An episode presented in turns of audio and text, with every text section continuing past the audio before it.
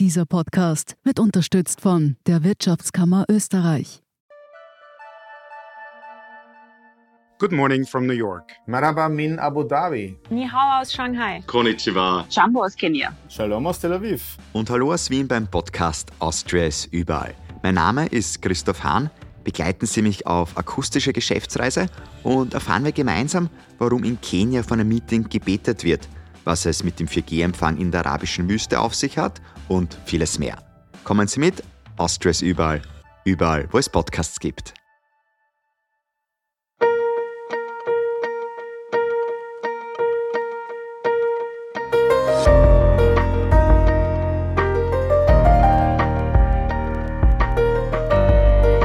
Der Standard zum Hören. Unsere spannendsten Lesestücke, vorgelesen von Andrea Tanzer. Heute Zurück zur alten Schule von Michael Völker. Natürlich stehen Neuwahlen im Raum. Die SPÖ hat sie ja bereits gefordert. Ein Teil der SPÖ jedenfalls, diesem voran der burgenländische Landeshauptmann Hans-Peter Doskozil. Aber es wird sie wohl kaum geben. Dafür fehlt im Parlament die Mehrheit. Weder ÖVP noch Grüne haben in der derzeitigen Situation Interesse an Wahlen. Die Gründe liegen klar auf der Hand. Die ÖVP muss sich erst stabilisieren. Das wird Zeit brauchen. Der neue Bundeskanzler und sein teils neues Regierungsteam müssen Fuß fassen und an dem arbeiten, was in der Politik die härteste und wichtigste Währung ist Vertrauen. Von diesem ist enorm viel verloren gegangen. Die Enttäuschung, die viele Anhänger von Sebastian Kurz empfinden, muss einmal aufgearbeitet werden. In den Umfragen sieht man es ganz deutlich. Die Kanzlerpartei lag im September noch bei 35 Prozent, jetzt sind es nur mehr 26 Prozent. Das ist in etwa gleich auf oder auch hinter der SPÖ, in manchen Umfragen sogar hinter der FPÖ. Die ÖVP wird sich also hüten, in Neuwahlen zu gehen, da kann sie nur verlieren und fliegt ihm, für sie, schlimmsten Fall, sogar aus der Regierung. Die Grünen können derzeit auch kein Interesse an Neuwahlen haben, aus ähnlichen Gründen. Sie liegen zwar in den Umfragen recht gut, müssen aber ebenfalls dem Risiko ins Auge blicken, in einer neuen Regierungskonstellation dort nicht mehr vertreten zu sein und damit gar nichts mehr umsetzen zu können. Derzeit läuft es ja ganz gut aus grüner Sicht. Das Nein zum Lubautunnel war ein mutiger Schritt und auch ein deutliches Zeichen an die Wählerschaft. Die Grünen sind doch in der Lage, ihre Interessen wahrzunehmen. Das war nicht immer so klar. Ein neuer Minister einer anderen Partei könnte auch diese Entscheidung ganz rasch wieder zurücknehmen. Freilich gäbe es die Verlockung, dass erstmals seit langer Zeit, zumindest laut Umfragen, die Variante Rot-Grün-Pink möglich wäre. Das ist angesichts der turbulenten Zeiten aber eine äußerst unsichere Bank.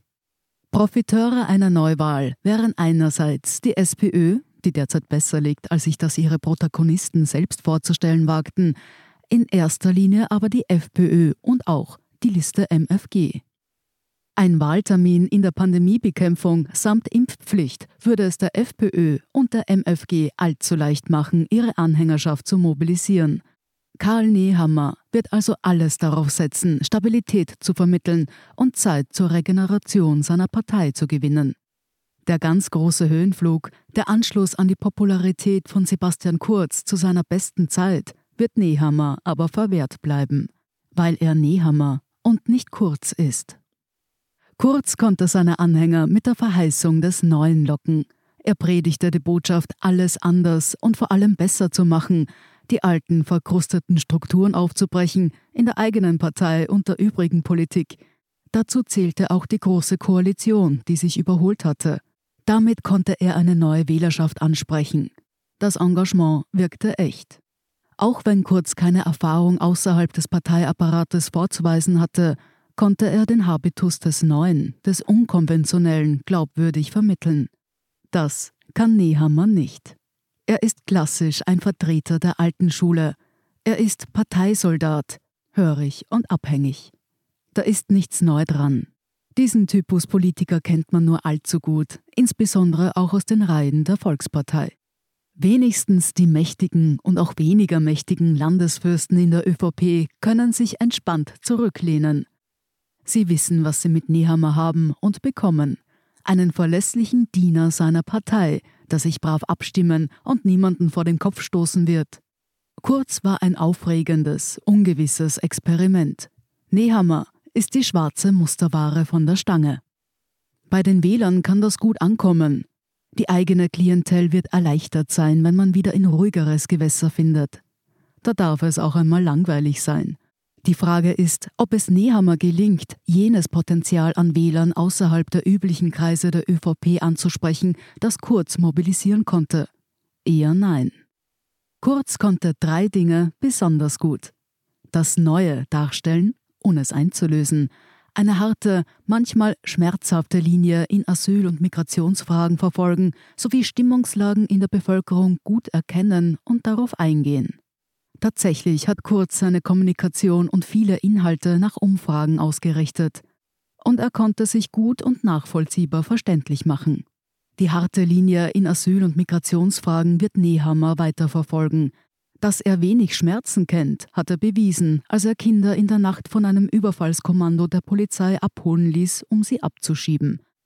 Dennoch traut man Nehammer in Menschenrechtsfragen mehr Skrupel zu als Kurz der keinerlei Bedenken hatte, hässliche Bilder zu erzeugen, wenn eine Mehrheit gut damit leben konnte.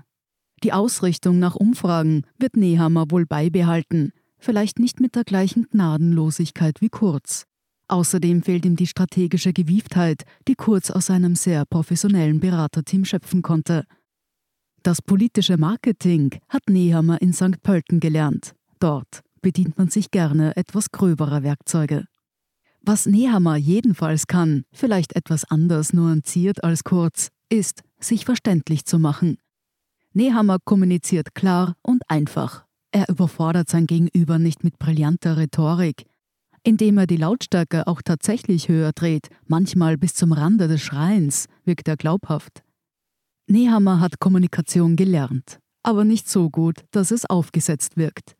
Die Holprigkeit, die sich in seine Sprachbilder einschleicht, lässt ihn halbwegs authentisch dastehen. Das Dichtmachen nach rechts wird für Nehammer eine schwierige Aufgabe. Wie weit verschiebt er die Grenze in das Lager der FPÖ hinein? Mit der konsequenten Linie in der Migrationsfrage pult Nehammer offensiv um das rechte Lager, weiß aber auch die Mitte und Mehrheit der Bevölkerung hinter sich. Seine klare Abgrenzung zum Rechtsextremismus, die er immer wieder deutlich gemacht hat, bedeutet auch, einen Teil dieses freiheitlichen Lagers nicht ansprechen zu können. Die klare Positionierung in der Frage der Pandemie, die Nehammer in seiner Rede am Freitagvormittag bekräftigt hat, schließt viele Wähler aus, die sich tendenziell eher am rechten Rand aufhalten, wenn auch nicht ausschließlich.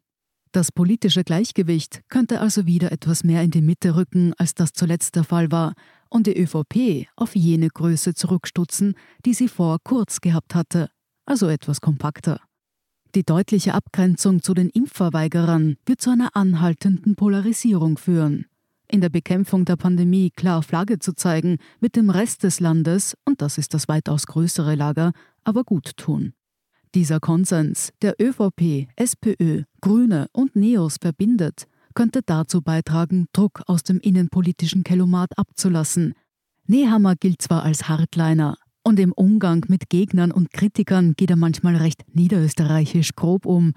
Im Grunde ist er aber einer, der verbinden will und zumindest zuhören kann. Das sagen ihm auch Politiker anderer Parteien nach. Und das wäre schon einmal ein guter Ansatz, die Betriebstemperatur der Innenpolitik wieder etwas runterzukühlen.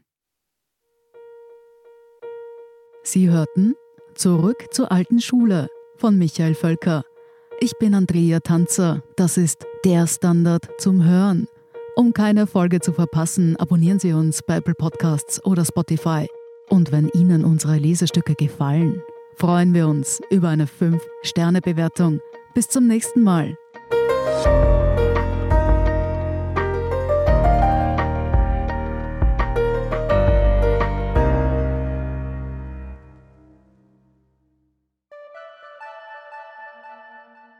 Good morning from New York. Marhaba min Abu Dhabi. Ni hao aus Shanghai. Konnichiwa. Jambo aus Kenia. Shalom aus Tel Aviv. Und hallo aus Wien beim Podcast Austria ist überall. Mein Name ist Christoph Hahn.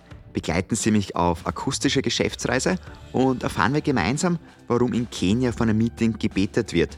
was es mit dem 4G-Empfang in der arabischen Wüste auf sich hat und vieles mehr. Kommen Sie mit, Austria ist überall, überall, wo es Podcasts gibt.